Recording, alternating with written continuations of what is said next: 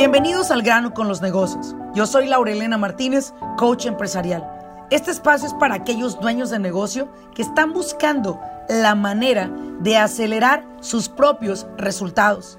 Desean aprender cómo tomar decisiones asertivas y con ello crear una mentalidad que apoye el desarrollo de sus negocios en el mundo moderno.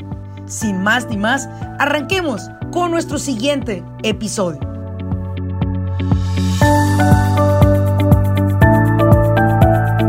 Tal a todos? Bienvenidos a otro episodio más de Al grano con los negocios. Te saluda Laura Elena Martínez. Y bueno, pues como siempre les he compartido a cada uno de ustedes cada vez que visite este podcast, quiero que encuentres información que te sirva y que sobre todo puedas aplicar en tu vida diaria en cualquier industria en la que estés. Sin embargo, hoy vamos a hablar acerca de una de las industrias que va a estar mucho más sensible en los próximos años y que va a ser un target, un target para el departamento del IRS y para el cual el día de hoy queremos tocar varios temas de cómo apoyar esta industria a que pueda salir ahora sí que triunfante de los próximos años que les vienen retante y es la industria de construcción. Y qué mejor que el día de hoy quise invitar a una a un personaje, voy a decirlo así, ¿eh? un personaje de las redes sociales que muchos de ustedes conocen y habla las cosas tal cual son acerca de la industria de construcción y se dedica a dar muchísimos tips a sus colegas a través de sus canales que tienen las redes sociales. Y él es David, más conocido como el Mexican Carpenter. Por favor, David, preséntate con nuestra audiencia. Muchas gracias, Laura. Un placer estar contigo. Muchísimas gracias por la invitación. Eh, mi nombre es David Parraguirre, sí, como tú lo dices, mejor conocido como The Mexican Carpenter. Eh, llegué aquí a Estados Unidos hace 25 eh, años, a la edad de 14 años y medio. Y de hecho llegué a California, un estado bastante, bastante bonito, con un clima envidiable. Y bueno, de ahí me vine para acá, para, para este lado de donde hace frío y calor extremo. ¿En qué estado te encuentras? Estoy en el estado de Maryland, muy cerca de Washington, D.C. Sí, estoy en el área metropolitana. Washington, D.C., Virginia y Maryland están pegados. La mayoría de mis trabajos ahorita están en Washington y Virginia. Pero es mi, casa, mi residencia, estoy en Maryland. Perfecto.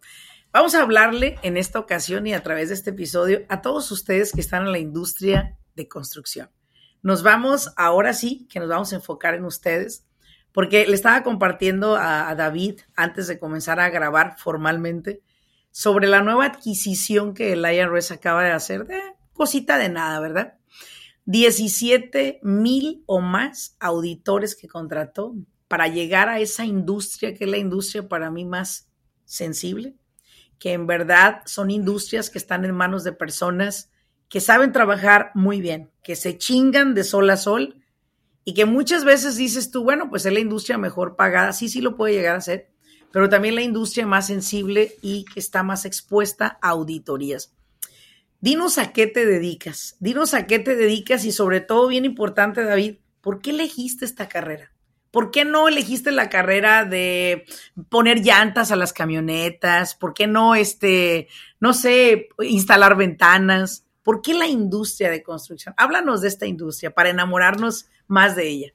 De la construcción. Me apasiona mucho las herramientas y me apasiona, me apasiona mucho trabajar con mis, mis manos, Laura. Desde muy pequeño, eh, yo creo que como a los 11 años, eh, viví en eh, un estado que se llama Hidalgo, muy cerca de Pachuca, Hidalgo, y este, estaba cruzando el sexto de primaria en, ese entonces y me di cuenta que a mí el estudio eh, había una relación este, bastante frustrante a la hora de estar sentado eh, escuchando a un maestro y explicándome ciertas cosas que mi mente no comprendía. Y este, a mí me motivaba más el salir y generar, eh, hacer cosas con mis manos. Desde ahí me di cuenta que desafortunadamente el estudio, como mi mamá hubiera querido, no era para mí. Entonces, este, me conseguí, seguía estudiando pero me conseguí trabajos después de la escuela. Entonces fui bolero, trabajé en una carnicería, estuve trabajando en una pollería, en fin, en una florería, en una verdulería, anduve trabajando de todo, de todos lados, en mercados, eh, en, todos lados ahí. Después de ahí nos fuimos para Jalapa, Veracruz, que es de donde soy yo, y ahí cursé mis tres años de secundaria o dos años de secundaria.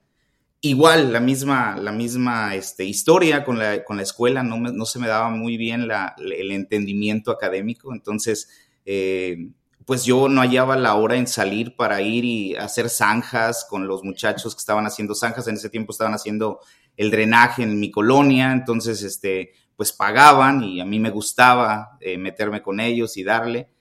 Y este, sale la oportunidad en el, en el 97, en, el año 97, de venirme para Estados Unidos. Yo tenía unos primos ya aquí y como todo eh, mexicano soñador, yo quería yo venir a hacer mi casita, comprarme un carro y regresarme. Y estaba yo muy joven, de 14 años y medio, y llegué a Los Ángeles, llegué ahí a Long Beach, California, y estuve viviendo durante ocho meses ahí. Eh, eh, trabajé en una florería con unos señores de Puebla, este, me dieron la oportunidad de trabajar ahí, me pagaban 20 dólares el día, de 9 de la, de la mañana a 5 de la tarde. Eh, muchas veces este, nos tocó ir a panteones a hacer limpieza y a llevar flores, en, fin. De ahí tenía un, un, primo, casualmente aquí en Washington, D.C., que él trabajaba, era, él era un año y medio mayor que yo, él trabajaba en la construcción y en ese tiempo él estaba ganando 7 dólares la hora eh, en cambio, yo estaba ganando 20 dólares en California todo el día, por día. Entonces, este, me animó, me vine. Eh, cuando llegué aquí, pues me quería regresar. Obviamente, California tiene uno de los mejores climas en los Estados Unidos. Eh, la verdad, a mí me gustaba mucho donde vivía. El clima era inigualable. Cuando llego a Washington, D.C., llego en un tiempo que empezaba en noviembre, entonces los fríos eran terribles. Este, y luego viajaba eh, en, auto, en autobús o en el bus. Eh, y gracias a que un señor mexicano me dio la oportunidad de trabajar en un edificio en remodelación en Washington, D.C., muy, muy cerca del MCI Center en ese tiempo, me, me, dio la oportunidad de trabajar y me dijo, ¿sabes qué, David? Te vamos a dar la oportunidad, es muy joven, tenía 14 años y medio, no era legal que yo trabajara en un, en un edificio de estos, eh, trabajé en la demolición y desde muy, desde muy temprano me di cuenta de que era un trabajo muy duro, Laura.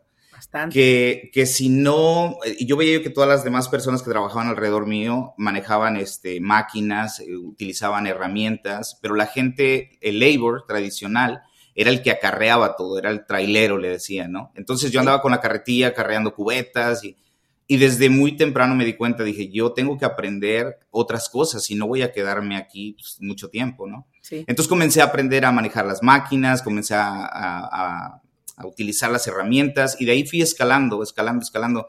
Ese proyecto duró aproximadamente un año. Después de ahí, cuando cumplí 15 años y medio, 16, eh, trabajé en lo que es la, carpintería, el armazón de las casas estructurales aquí en, en Maryland en ese tiempo estaba creciendo bastante y a los 18 eh, junté mi propia gente y comencé a, hacer mis propias casas. En, un año hacíamos de 35 a 40 casas y pues yo era yo el muchacho de 17, 18 años ya trayendo gente trabajando para nosotros. Este, y, pero había, había, un, había una desinformación en, licencias, en, pagar impuestos, y desde ahí empieza. Y esa es la, la realidad que vivimos la mayoría de latinos que trabajamos en Estados Unidos.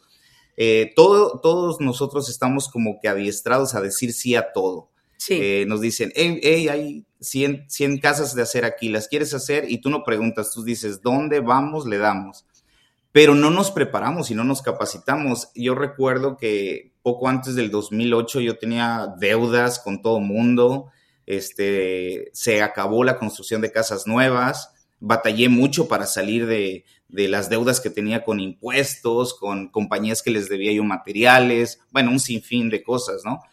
Porque nosotros los hispanos tenemos la, desorganización por, no sé si es cultura o manía, pero nos concentramos tanto en el trabajo físico y nos encanta tanto que desatendemos mucho la parte administrativa, ¿no?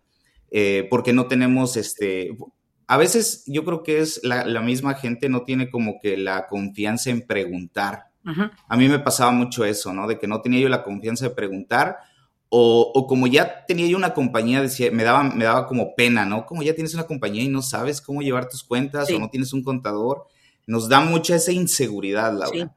Sí. sí. Eh, e, es, hay una desinformación y la verdad, la mayoría de nuestra gente es este pues sí, somos este, muy apasionados a lo que hacemos, abrimos compañías, pero a los dos o tres años, por falta de, información, terminamos cerrando, ¿no? Y volvemos a abrir otra compañía o terminamos trabajando con otra, otra persona, ¿no? Sí, definitivamente creo que la capacidad que el hispano tiene para, para la labor y el trabajo no la vas a encontrar en cualquier otra, otras nacionalidades, honestamente.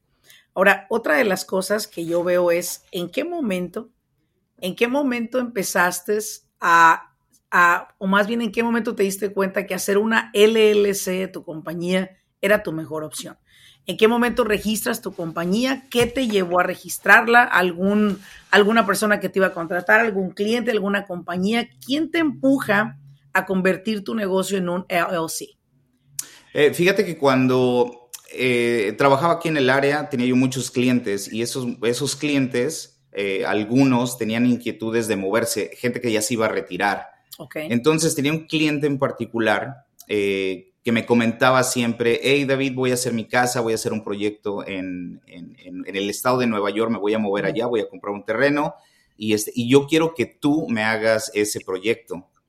Eh, ahí es cuando comienzo a analizar la, situación, pero como todas estas conversaciones las teníamos con muchos clientes, no, no sabía si era real o no, ¿no? Yo, yo seguía trabajando en lo mío. Hasta que una vez me habla por teléfono y me dice, David, eh, tenemos este, listo el terreno, tengo los planos, este, necesito que vayas conmigo a Nueva York para demostrarte.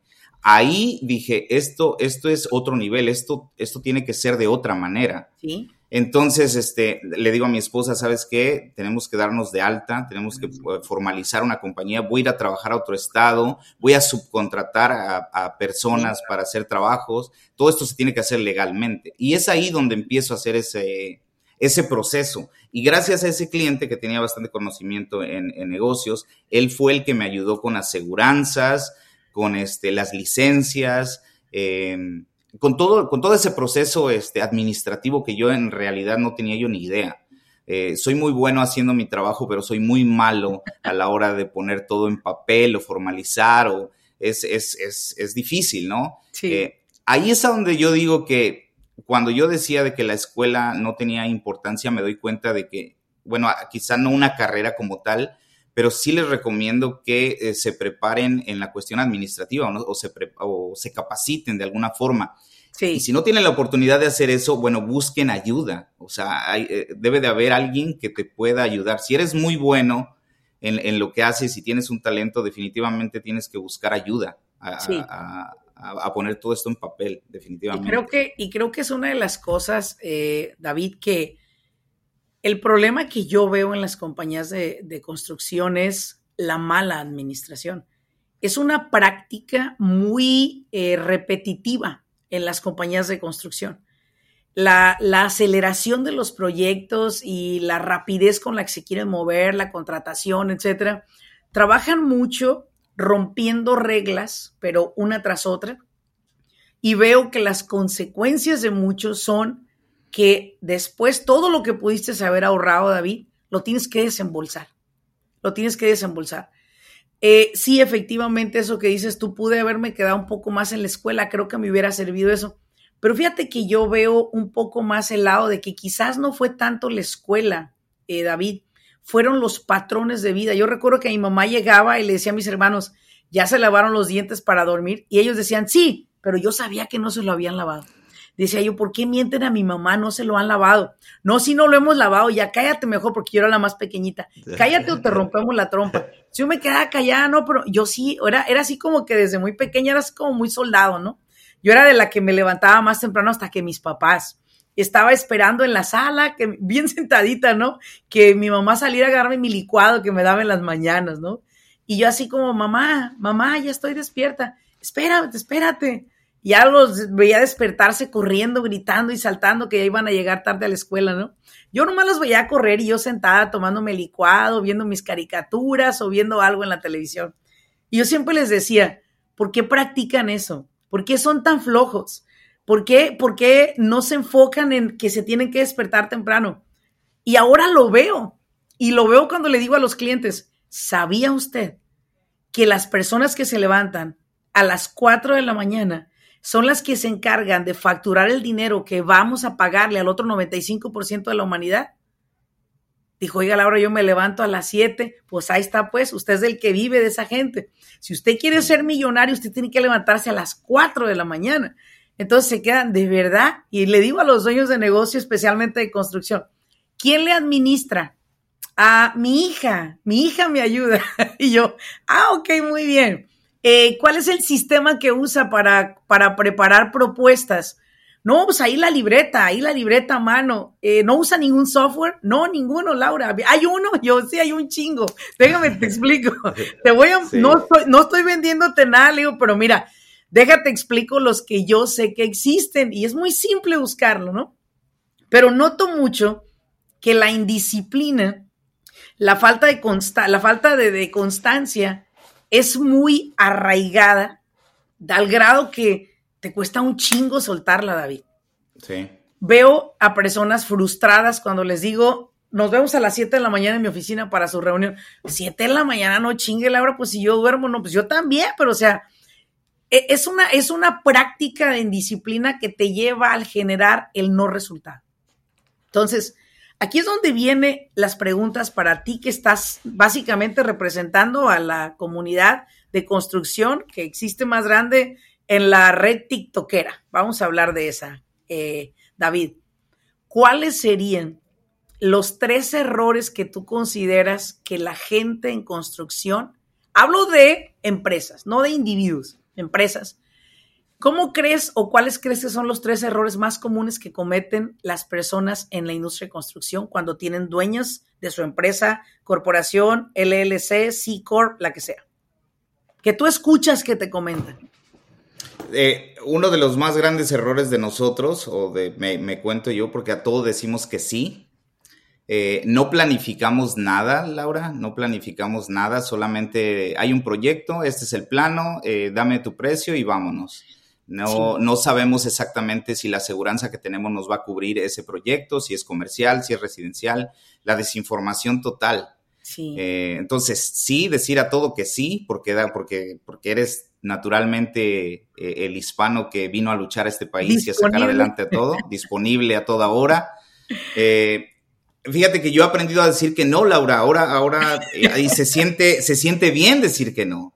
Sabes que no, no puedo, no tengo tiempo. Oye, cabrón, pero antes me visitaba, sí, pero ahora no, ahora estoy, o sea, merezco, tengo que ir con otras personas que me van a, educar o a o a guiar a un camino mucho mejor, ¿no? Sí. Antes perdía mucho el tiempo. Ya no, ya no digo que no tengo tiempo, Laura. Yo, yo digo que, o sea, no tengo tiempo para, para ir con alguien que no me va a dar algo acá, o sea, positivo, ¿no? Que le va a agregar o sumar a mi vida, ¿no? Sí. Pero este, antes tenía yo eso de que, híjole, no tengo tiempo, no tengo tiempo. No, ahora pues, estoy ocupado, ¿no? O sea, estoy más ocupado. Y ahora como que dispongo más del tiempo con las personas que realmente le dan valor a lo que estoy haciendo, ¿no? Claro.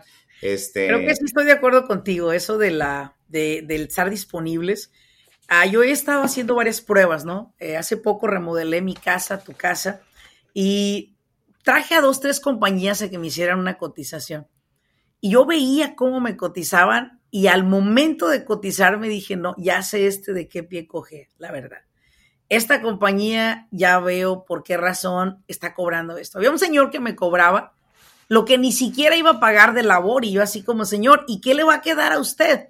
No, dijo, ya me conté ahí entre los de la labor y yo, no, señor, usted tiene que facturar un porcentaje mayor. Déjeme le enseño cómo cobrar. Le tuve que dar una clase al señor de cómo cobrar. Y luego me dice el señor, usted es la de TikTok, ¿verdad? Usted es la que enseña a las personas. Y yo, sí, señor, eso es lo que yo hago, mire. Y usted debe de hacer esto. Hágase el, el deseado, le decía yo. Mire, usted dígale a las personas que ya tomó medidas, váyase a su casa, a su carro, donde quiera, a un Starbucks, haga la cotización formal y entonces someta la propuesta. Porque usted está dando una cotización donde no valoró el precio del producto, no sabe cuánto amaneció la madera ese día, si es que subió de precio, si es que bajó. Y usted está dando un precio de antemano, señor, y usted no sabe. Me dice, ¿sabe qué, Laura? Es que yo tenía entendido que tenía que dar el presupuesto ahí para que la gente no me cancelara el servicio. No, desea desear un poco. Eso genera un poco de, de intriga y decir, ok, ¿sabes qué? Estoy esperando esta propuesta de este señor que me la quedó de enviar en las próximas dos horas. La gente compara sus propuestas, pero acuérdese de una cosa, hay gente que ni siquiera la propuesta manda, o si la manda la hace en un papel y una persona que no, no le gusta trabajar con gente que no es profesional, no lo va a aceptar. Entonces el señor empezó a cambiar su manera de, de trabajar. Le di el trabajo, pero le tuve que hacer la cotización yo David, y le tuve que pagar como un 40% más de lo que él me cobraba para fin de que le quedara ganancia. Y de repente dije, ahora sí que me tocó comerme mi propia mierda porque pues yo te enseñé a cobrar y aparte el, proyecto era mío. Sí, otro error también, Laura, que tenemos los hispanos, la mayoría de nosotros, es que eh, estamos, queremos hacer todo en la construcción, todo. Eh, sí, no, no, sí, claro, la, mayoría de las, todo. Quieren hacer Exacto. Y yo, por ejemplo, eh, siempre les recomiendo que se concentren en un nicho específico. Si es plomería, electricidad, eh, carpintería, es, es, mucho mejor, le das más valor y mucho mejor calidad a lo que haces. Y ese es el gran problema. Y por eso es que hay muchos eh, errores a la hora de cobrar, porque tú asumes que ese trabajo que el cual no conoces vale tanto porque tú escuchaste. Pero si no es tu fuerte y, toda, y nada más estás proviendo un, número por agarrar ese trabajo, estás este, pasando a, moler, a, a, molar a todas las personas que se dedican específicamente a, ese, a ese trabajo. Y aparte, eh, tu marketing no es claro también. O sea, tú es como que ofreces de tantos servicios que tu marketing no es muy, no convences a las personas. Es como que si haces que los, los clientes duden, porque pues haces esto, haces lo otro, haces aquello, haces acá, haces allá, pero no hay un nicho. Yo tengo un cliente, David, que solo, solo se dedica a instalar el sonido en las casas. No es eléctrico, solo sonido. Pero gana más dinero que las compañías de electricidad que nosotros les hacemos la contabilidad. ¿Por qué? Porque él se enfocó solo en ese nicho. Y es el mejor, ¿eh? aquí en el área es el mejor. Eso es de lo que tú hablas no tomas un nicho en serio. Crees que más es mejor. Y no, menos es más.